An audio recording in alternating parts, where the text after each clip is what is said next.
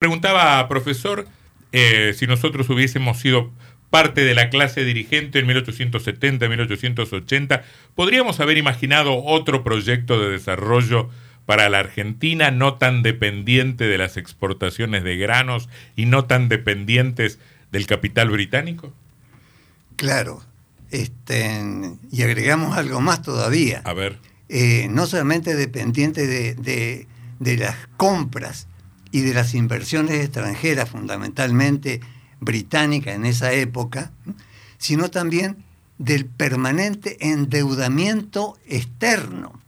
Argentina vivió endeudada, digamos, eh, desde Rivadavia hasta Perón, permanentemente. ¿Por qué se endeudaba la Argentina?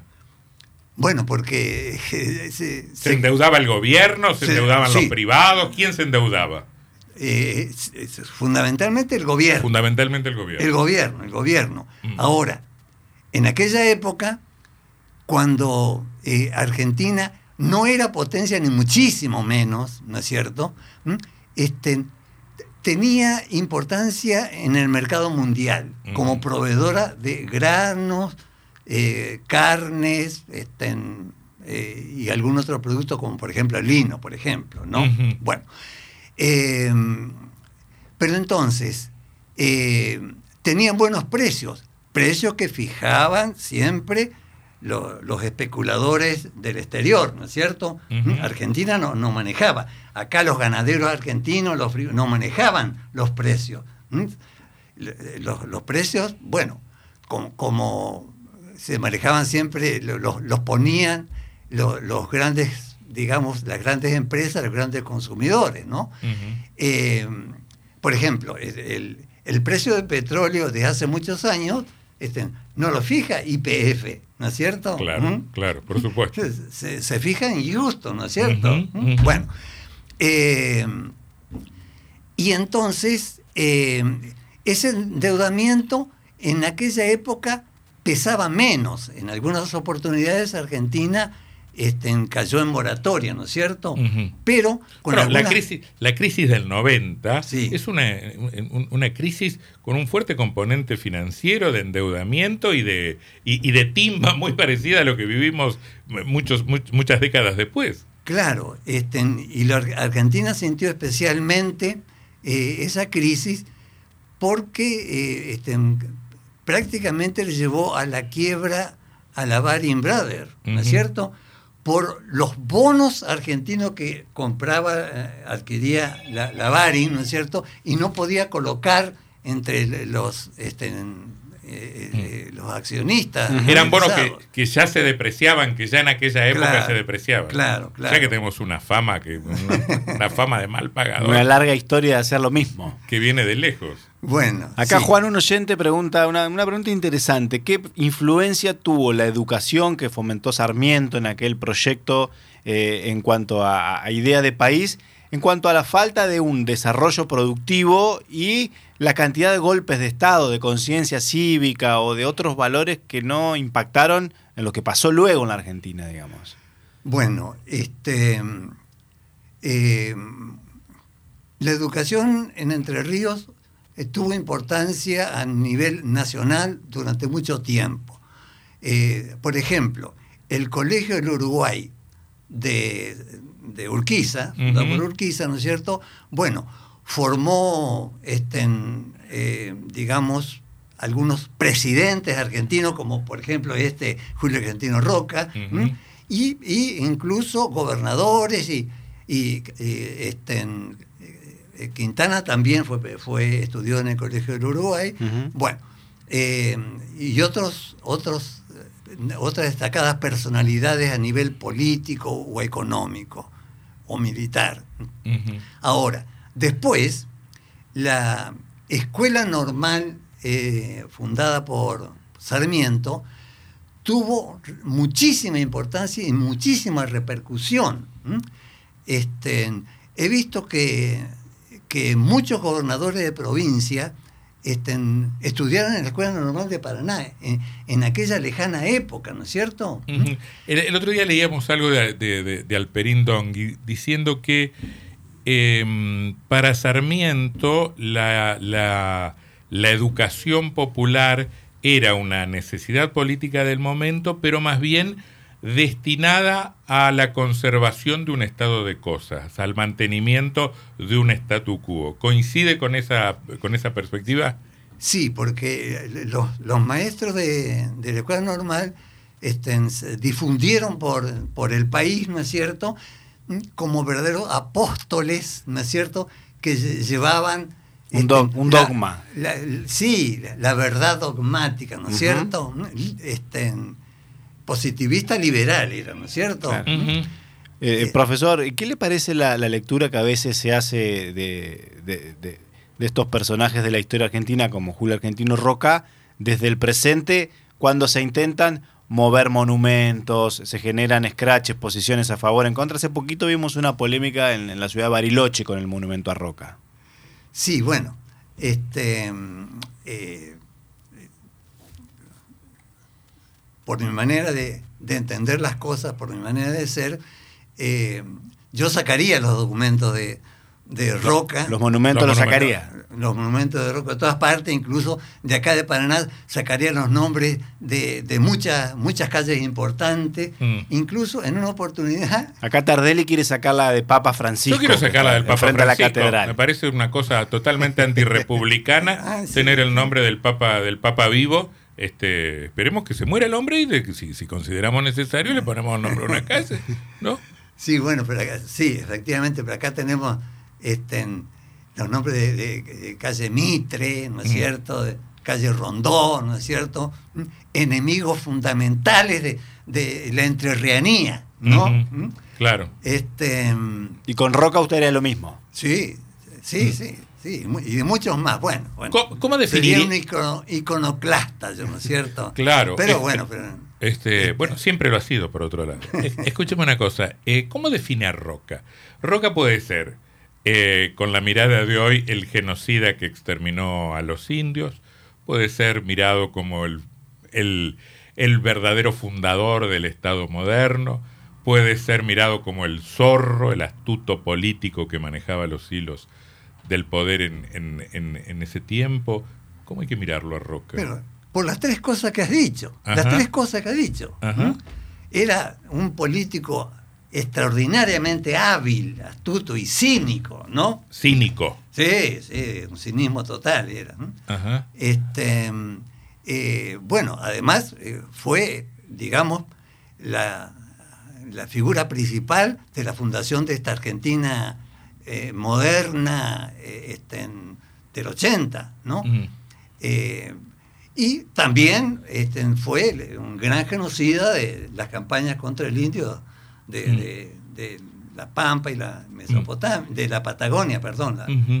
Cuando se cuestiona la generación del 80, eh, yo tengo la sensación de que muchas veces se la cuestiona con argumentos que yo suscribiría absolutamente, pero con otros argumentos donde viene medio escondido una mirada religiosa, católica de la vida y del mundo. La generación del 80 avanzó en un proceso de laicización, si podríamos decir, de la sociedad argentina. ¿No se mezcla mucho eso en la impugnación de la generación del 80? Y en parte creo que sí, digamos, este, los, los, católicos y la iglesia combatieron, pero firmemente, a, a, al roquismo, ¿no es cierto? Uh -huh. Incluso desde antes, desde el liberalismo mitrista, ¿no es cierto? Claro, claro. Este, bueno, incluso... Este, Creo que la Argentina rompe relaciones con el Vaticano. eso es lo que iba a decir, justamente, este, con motivo de una de las leyes liberales de, de, de la generación del 80, en, en Roca, este, bueno, rompe relaciones con... No es que rompe, sino que este, digamos, le da el pasaporte a, al, al, al, al, delegado del Vaticano. Al delegado, sí. Uh -huh. este, tengamos en cuenta algo que, que, muchos se olvidan o pretenden olvidarse, que este, el Vaticano es además un Estado más. Uh -huh. Es un Estado. Por supuesto. ¿Mm?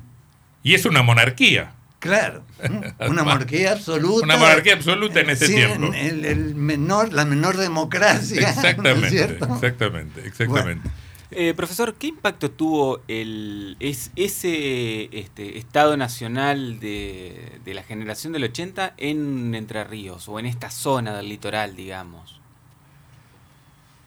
Este, ¿Qué fuerza tuvo? Que, sí, O, qué rol, digamos, o cómo era vista la provincia o, esta, o la región del litoral en, digamos, desde, desde, desde Buenos Aires en esa época.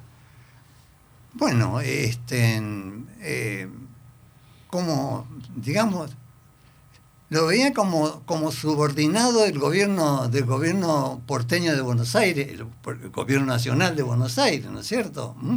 Este, digamos, eh, muy, muy poco preocupado. En esa época no había eh, este, coparticipación federal ni, ni, ni este, la ayuda o la, el auxilio del gobierno nacional a las provincias era, era sumamente escaso. ¿Los gobernadores eran muy dependientes del poder central? Eh, bueno. ¿Eran meros delegados del poder central o tenían algún margen de autonomía? Había algún margen, sí, había mm. algún margen y según la época, a veces más o a veces menos, ¿no es cierto? Ahora, este, eh, si no respondían a la política del gobierno central, del gobierno nacional, ahí marchaban las intervenciones federales. Claro. Claro. Ahora, Entre Ríos tenía más o menos eh, en, el tiempo contemporáneo de Roca a, una figura como la de Racedo, que eh, yo lo, he leído a Tirso Fioroto decir, bueno, Racedo es una especie de roca de esta zona. Claro, pero eh, yo quería agregar este, algo más todavía. tengamos en cuenta eh, en parte para responder la pregunta que me había hecho anteriormente, eh, que este, eh, acá en Entre Ríos se dio el último levantamiento autonomista federal, que fue, pero terriblemente este, reprimido por, por el gobierno nacional. El de López Jordán. El, Encabezado por López Jordán, ¿no es cierto? Bueno, este, ahí terminó el federalismo en la Argentina definitivamente, que tanto habían defendido después de Urquiza, cuando Urquiza defeccionó de esa causa federal, este, los caudillos eh, andinos de, el Chacho Peñalosa y de Felipe Varela, ¿no? Y tantos otros. Que se lo reprocharon muchísimo a, Urquiza, ¿no? Esa, esa defección. Sí, sí, sí, sí. Bueno, este, Claro, entonces ya eh, eh, Entre Ríos fue este, prácticamente manejada por el gobierno de Buenos Aires, y bueno, y, Racedo fue este, un importante gobernador de, la provincia de Entre Ríos, este, a tal punto que hizo traer la capital de la provincia de, Paraná, Uruguay a Paraná, cosa que la costa del Uruguay nunca ha perdonado. Que todavía, nos, reprocha. Que todavía nos perdona. Bueno, eh, cerramos la charla, profesor. Eh, vuelvo sobre algo que ya le pregunté y que quedó medio, medio ahí, porque a mí me parece que es el, que es el tema central, ¿no? Este, sobre todo desde su mirada tan crítica de este periodo. ¿Había otro modelo de desarrollo posible? ¿Podríamos haber pensado que eh, podríamos tener nuestros ferrocarriles sin las inversiones británicas? ¿Hay en la región algún, algún modelo que, haya, que, se haya desarrollado desde una perspectiva diferente? Pienso en la experiencia paraguaya, no sé si es tan válida en, en, algún momento, con, con, cierta, con ciertos niveles de autonomía, pero me gustaría escucharlo a usted al respecto. Bueno, eh, este, el Congreso que, sancionó la Constitución del 53 eh, aprobó también un proyecto económico de Mariano Fragueiro que después este, fue, llevado, fue llevado por él como ministro de, de Urquiza. De Urquiza, ¿no es cierto? Bueno, este, era, digamos, un, un proyecto, eh, digamos, no, muy, no muy, digamos, este, eh, detallado de, un desarrollo nacional, ¿no? Ahora, rápidamente eh, ese proyecto quedó en la nada, ¿no es cierto? Desestimado, claro. Bueno, este, posteriormente, en momentos de crisis, por ejemplo, este, en, eh, la crisis en la década del 70, en que eh, hubo, digamos, una situación económica muy difícil para la Argentina, eh, Vicente Fidel López, acompañado, entre otros, por Carlos Pellegrini, ellos plantearon el, el proteccionismo, ¿no es cierto? Un proteccionismo y eh, el primero de ellos este, con una clara idea de un desarrollo económico nacional, Mm. ¿no? Y, sí, y en el, y en el Congreso de la Nación, al discutirse la- las leyes de industria, se planteó ese debate sobre liberalismo y claro, fue, proteccionismo. fue muy importante, Ajá. sí, sí, claro. Evidentemente ganaron los liberales. Bueno, digamos, por, por, unos, por unos meses o por algún año, ¿no es cierto? Este, hubo pro- proteccionismo por parte de- del Estado Nacional Argentino.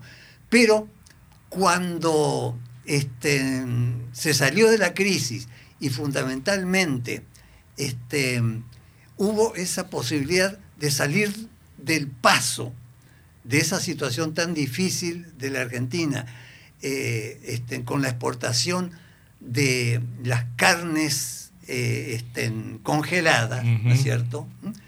Entonces, este, se, se- dejó de lado el proteccionismo, ¿no es cierto?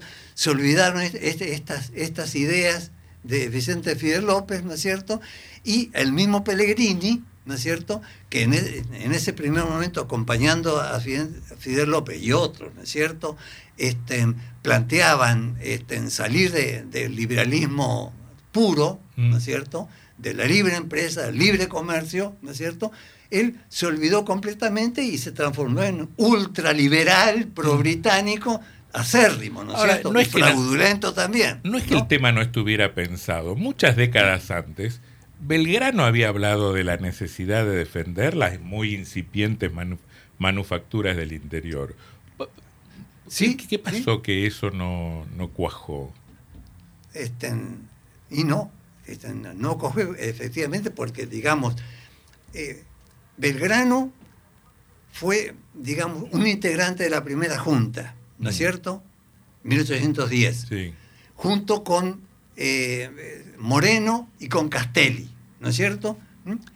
Que eran los, digamos, los más auténticos revolucionarios Claro. que tuvo eh, este, en, eh, Buenos Aires en ese, en ese momento. Bueno, rápidamente fueron eliminados del gobierno, Sí, los sí, tres. claro. Sí, sí, sí. In- incluso este, en Castelli terminó, terminó preso. Castelli. y- Castelli preso, Moreno muriendo en alta mar, Eh, efectivamente. Belgrano mandado a, a misiones Eh, militares. Tal cual, tal ¿eh? cual. No, no se equivocaban, los, los que mandaban Eh, no se equivocaban. Eh, así es, efectivamente, claro. Bueno, ajá, sí, complete la idea. No, no, y, y para, para completar la idea, este, eh, don Pedro Ferré, don Pedro Ferré, gobernador de, de Corrientes, tuvo un, un serio enfrentamiento con, con Rosas, ¿no es cierto?, que recién comenzaba su, su gestión gubernativa, este, planteándole un, un- un- un proteccionismo, ¿no es cierto?, este, y, y, digamos, en, en última instancia, aunque esto no estuviera desarrollado ni muchísimo menos, con, con una idea de un desarrollo este, eh, nacional, ¿no es cierto? Claro, porque las mercaderías extranjeras iban a hacer bolsa. Y ¿A lo cuál- hicieron. Lo hicieron. Y lo hicieron, sí. Ajá. Eh, qué lindos temas para profundizar leyendo la Argentina moderna, el roquismo 1880-1904, la sexta obra del profesor Juan Antonio Vilar que publica la editorial de la Universidad Nacional de Entre Ríos. Jueves a las 6 de la tarde en el auditorio Rodolfo Walsh de la Facultad de Ciencias de la Educación en Buenos Aires 389, ahí la, la presentación formal. Gracias por su gentileza, profesor, gracias por haber venido. Ha sido un gusto. Muchas gracias a ustedes.